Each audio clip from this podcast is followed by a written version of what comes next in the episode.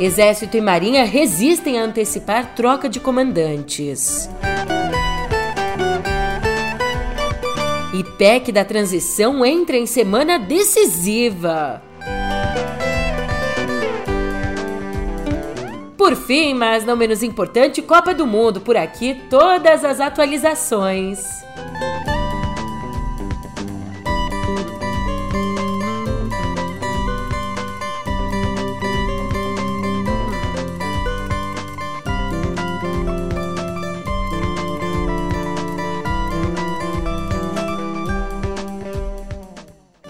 Ótimo dia, uma ótima tarde, uma ótima noite para você. Eu sou a Julia Keck e vem cá.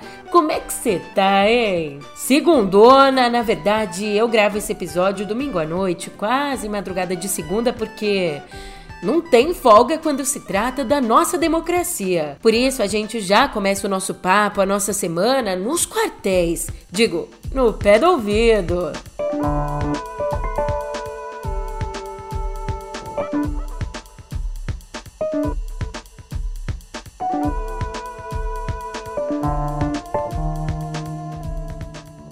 E vamos logo ao que interessa. As Forças Armadas não estão unidas, muito menos coesas. Inclusive, o maior retrato que a gente tem disso está no Exército e também na Marinha, porque eles têm resistido à iniciativa da Aeronáutica e do atual governo, ou seja, do Palácio do Planalto, de antecipar para dezembro a troca de comando das armas. Uma troca que aconteceria então antes da posse do presidente eleito Lula e antes da nomeação do novo ministro da Defesa. Esse movimento de troca antecipada é visto como um sinal, um aceno às próprias tropas de que os atuais comandantes não querem se dobrar ao futuro governo. Portanto, nessa sinuca de bico, os altos escalões do Exército e da Marinha se opuseram à quebra da tradição e aconselharam o comandante da Aeronáutica a aguardar a posse. O comandante da Aeronáutica, que é o brigadeiro Carlos de Almeida Batista Júnior, considerado o mais bolsonarista dos três comandantes. E para a gente refletir sobre tudo isso, vale trazer aqui o comentário de Ricardo Noblar, que pontua, abre aspas, a passagem do poder na área militar começou bem.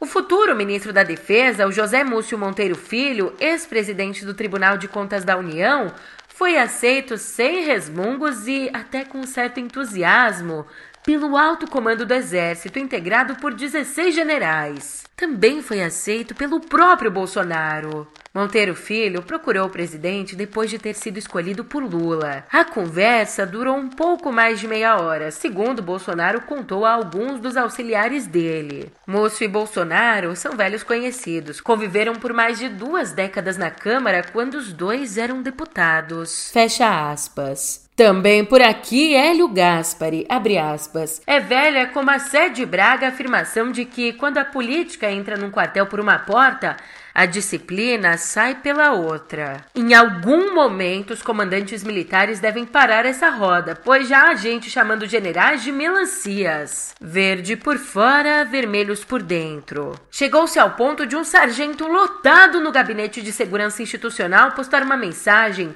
dizendo que Lula não subirá a rampa do Planalto no dia 1 de janeiro. Fecha aspas. Mas aqui a gente acredita e está trabalhando para que as forças democráticas permaneçam. Olha que absurdo, a gente tem que estar tá trabalhando para isso, o mínimo. Ai, ai, mas como o nosso papo já desagou no governo Lula, tudo dando certo, eu te digo que a força com a qual o terceiro governo Lula vai começar, ela vai ser testada essa semana, que é considerada decisiva para a aprovação da chamada PEC da transição. A tão falada PEC que vai permitir tirar o Bolsa Família do teto de gastos, mantendo o auxílio em 600 reais. A expectativa é que o presidente da CCJ do Senado, Davi Alcolumbre, apresente a PEC no colegiado na quarta mesmo. Enquanto isso, do lado do governo eleito, a equipe de Lula faz conta contas e acredita já ter votos para aprovar a PEC. Esperando, de todos os pontos que o texto traz, esperando abrir mão só do ponto que trata do prazo de vigência, que deve ser exigido um prazo menor. Não deve permanecer como está hoje na PEC, um prazo de vigência de quatro anos. Mas se ainda não está treinado no Congresso, você acha mesmo que os senadores querem dar um cheque em branco? Jamais. Eles estão de olho no dinheiro que vai sobrar no orçamento.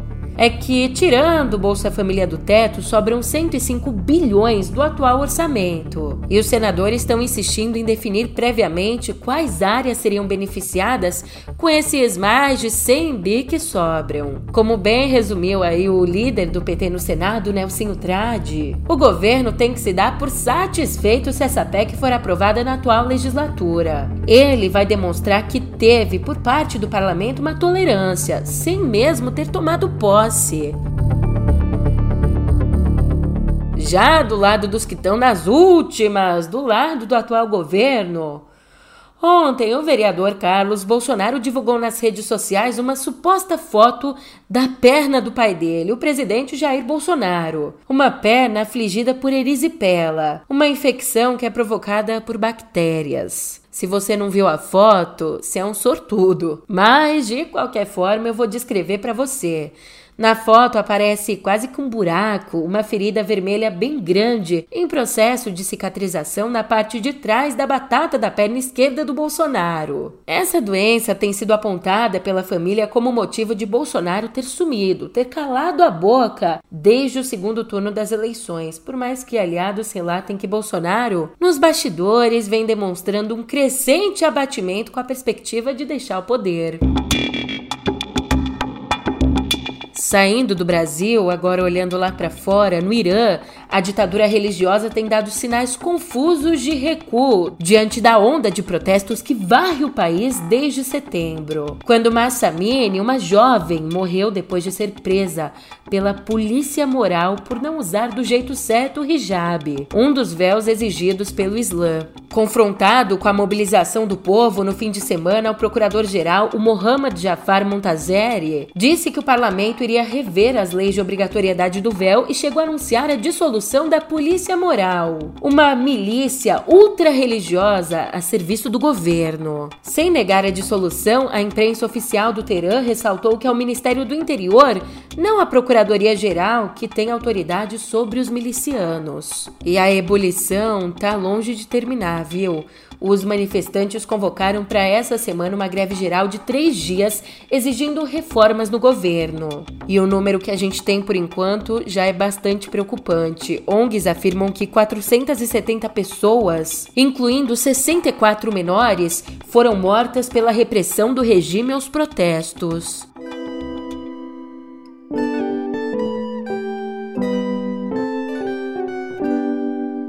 A nossa conversa aqui em Viver começa de um jeito bastante preocupante, porque um novo levantamento feito pela Fiocruz em parceria com a Faculdade de Medicina de Petrópolis e também com o Centro Arthur de Sá e Arp Neto, Olha, esse levantamento mostrou que só 7% das crianças de 13 e 4 anos receberam duas doses da Coronavac contra a Covid. E trazendo mais dados para a roda, dados do Ministério da Saúde apontaram que até o dia 28 de novembro, agora há pouco, mais da metade das crianças que tomou a primeira dose ainda não voltou para completar o esquema de vacinação.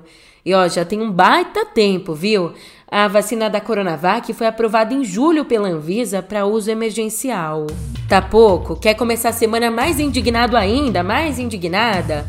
Essa aqui, além de preocupante, ela é triste. E não é só vandalismo, não. Vamos chamar as coisas pelo nome. É intolerância religiosa puríssima. Em Salvador, nesse domingo, uma escultura em homenagem a Yalorixá, mãe Estela de Oxóssi, foi incendiada. Essa estátua foi inaugurada lá em 2019, numa avenida batizada com o nome da líder religiosa, uma das mais importantes líderes do candomblé que morreu em 2018.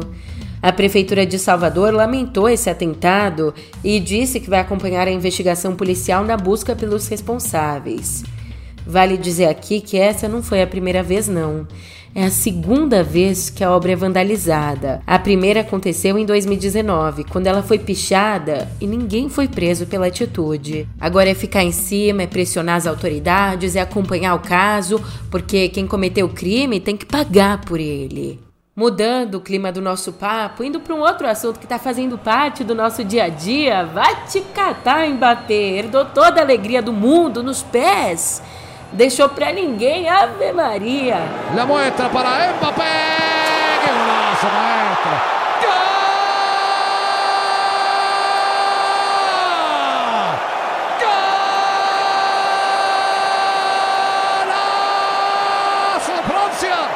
É, ontem a França venceu a Polônia por 3 a 1 e chegou às quartas de final da Copa. E o destaque vai para os dois gols de Mbappé nessa partida que com eles, o Mbappé assumiu a artilharia da competição, somando até agora nessa Copa cinco gols. E como eu disse, não foi só Mbappé, o placar foi de 3 a 1 e quem marcou outro gol foi Giroud, que com isso se tornou o maior goleador da história da seleção francesa, com 52 gols. E vai o Pamecano, o Pamecano, e entregaram para Giroud, sim, sim, sim, sim, sim, gol,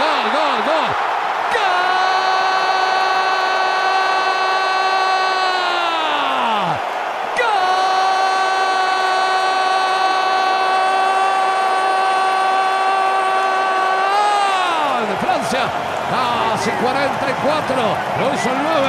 Lo hizo Giroud. Dentro. Miren el pase que le pone. Y la definición de Giroud. E agora vem páreo duro pela frente. Os franceses vão enfrentar a Inglaterra, que venceu o Senegal por 3 a 0.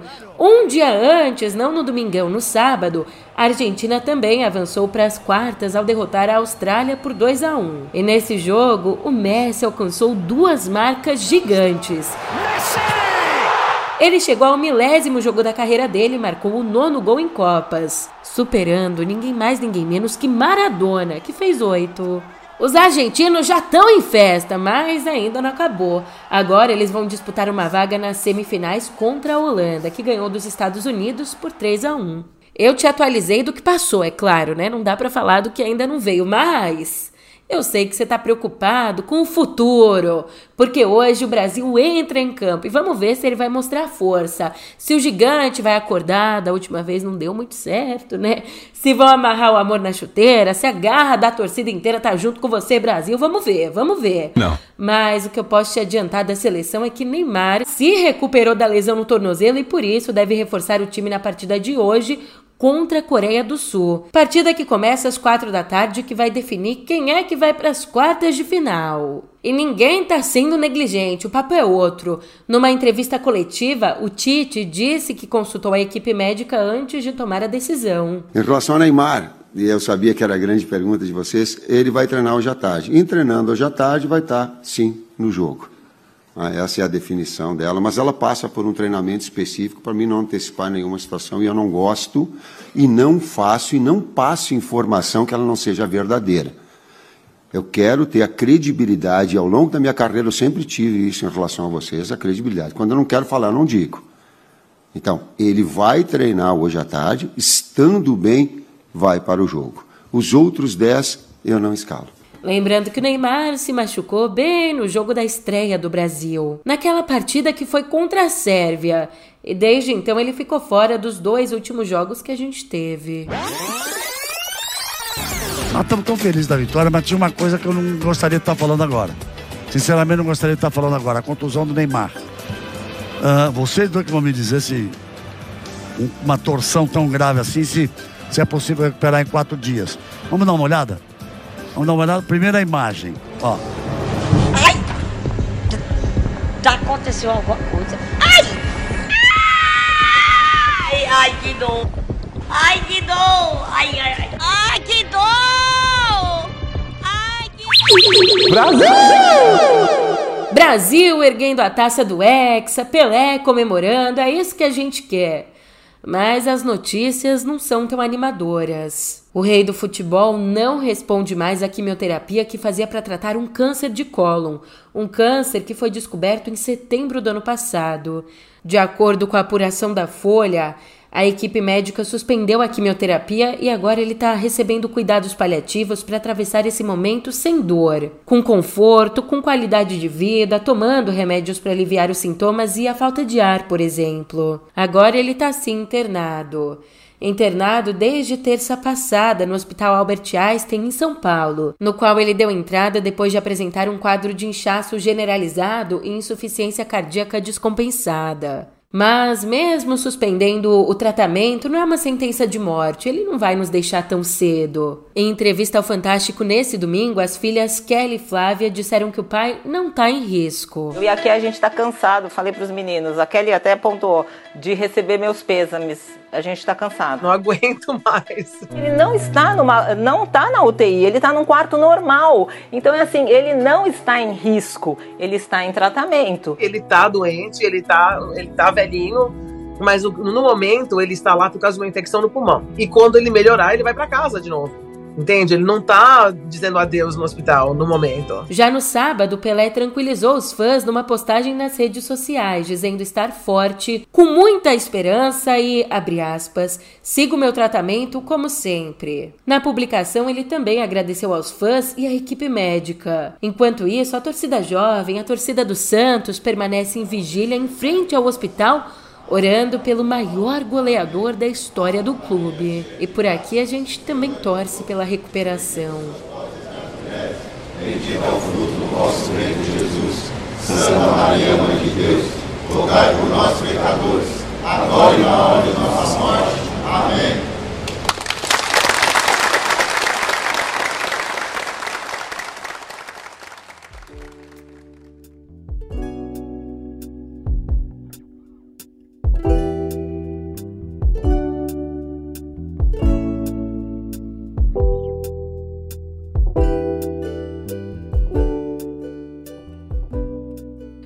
Antes de morrer, em novembro de 2018, o grande Stan Lee deixou uma série de argumentos a serem desenvolvidos nas histórias em quadrinhos. Então, como parte do centenário dele, que vai ser celebrado já no dia 28, como parte de todas essas comemorações, um desses textos ganhou as páginas virtuais durante a CCXP 2022. Ou seja, isso quer dizer que a HQ Death Hunt foi lançado em formato digital pela produtora brasileira Eleven Dragons. Ela pode não ser o pulmão do mundo, mas uma visão como essa é de tirar o fôlego. A Amazônia é de longe uma das maravilhas naturais do planeta, em especial para os seus povos e os que querem preservá-la. Com uma diversidade de riquezas, a floresta é motivo de encantamento e de ganância também. A trama, que se passa na Amazônia, foi transformada em roteiro por JP7 e Ademar Vieira, ilustrada por Rick Trolla e Keoma Calandrini e colorida por Thais Silva. E como essa HQ vem em formato virtual, por enquanto você não vai poder ter ela aí na estante da tua casa. Daí vai vir pra cima de mim com a história de que tá sobrando espaço na prateleira de cima, que tem que preencher. Então, seus problemas acabaram. Do lado daquele teu Guinness velho que tá fazendo aniversário, que tá fazendo aniversário de década na tua estante, você pode preencher o espaço vazio com um lindo VMA marcado com o nome de Madonna. Que tal? Ó, oh, que oferta imperdível! A cantora botou para leilão um troféu em forma de astronauta que ganhou em 1986 pela canção Papa Don't Preach.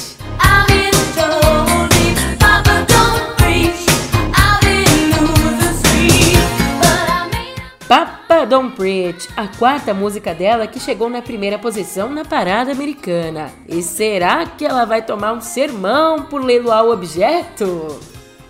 Humor.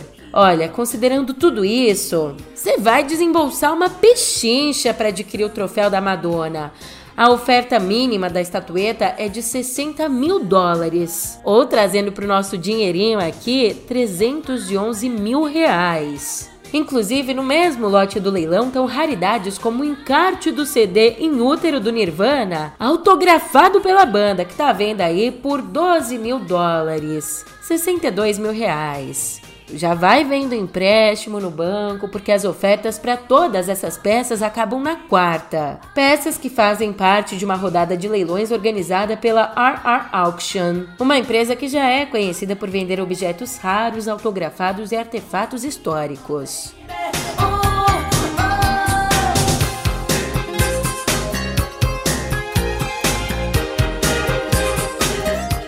Agora, se não tá sobrando dinheiro, na verdade, se tá faltando dinheiro para a cultura, que essa é a nossa realidade aqui no Brasil, Tome. em tempos de dominação do streaming, o comitê gestor do Fundo Setorial do Audiovisual comitê que faz parte da Ancine aprovou duas linhas de financiamento num total de 163 milhões de reais para filmes destinados à exibição em cinemas. Então você, cineasta, fica ligado que a inscrição dos projetos será aberta em janeiro e os interessados podem participar de dois editais, o Chamadas Produção Cinema Novos Projetos e o edital Produção Cinema via distribuidora.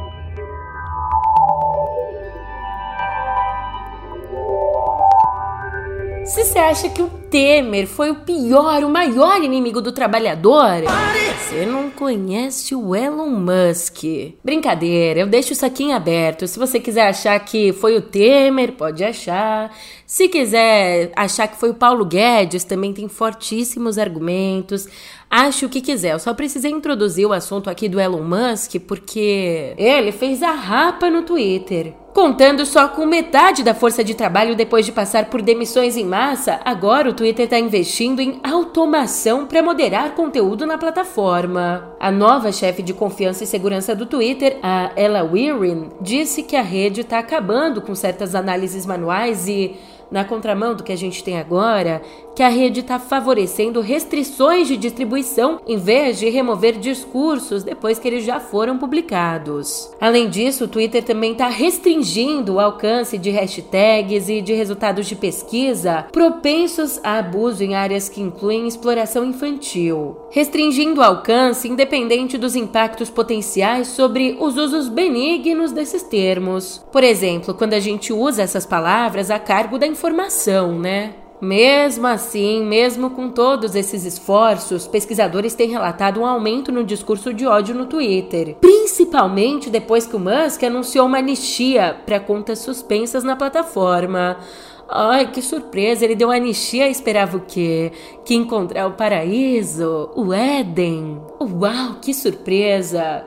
Mas você quer números? Quer números? Então toma! Segundo uma pesquisa da organização britânica Center for Countering Digital Hate, o discurso de ódio contra pessoas transgênero, por exemplo, cresceu 62% desde que Musk comprou o Twitter, com uma média aí de 5.117 tweets por dia. Aí, se você tá no Twitter, no Instagram ou até mesmo no quase falecido Facebook, um minuto de silêncio para ele. Não, um minuto não, né? Porque a gente não quer perder um minuto aqui. Mas, se você tá nesse, nessas redes todas, você percebeu que nos últimos dias elas foram tomadas por fotos artísticas, retratos das pessoas criados por inteligência artificial a partir do aplicativo Lensa, um app que foi lançado em 2018 e que se tornou o mais baixado do Brasil. Ele faz isso basicamente assim: a partir de uma foto enviada pelo usuário, você vai lá e envia uma foto sua.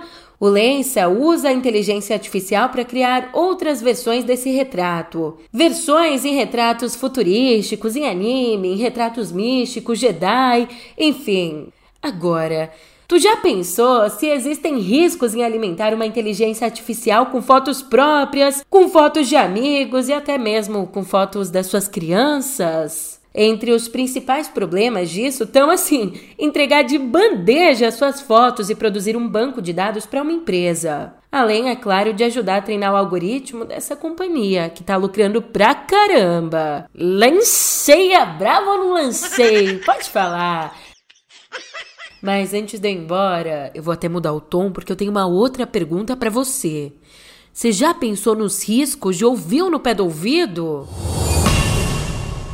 O risco é de você querer voltar, ou não. Mas eu vou acreditar que sim, para me despedir feliz, para começar a semana feliz e já já a gente se vê por aqui, você sabe disso. Até mais.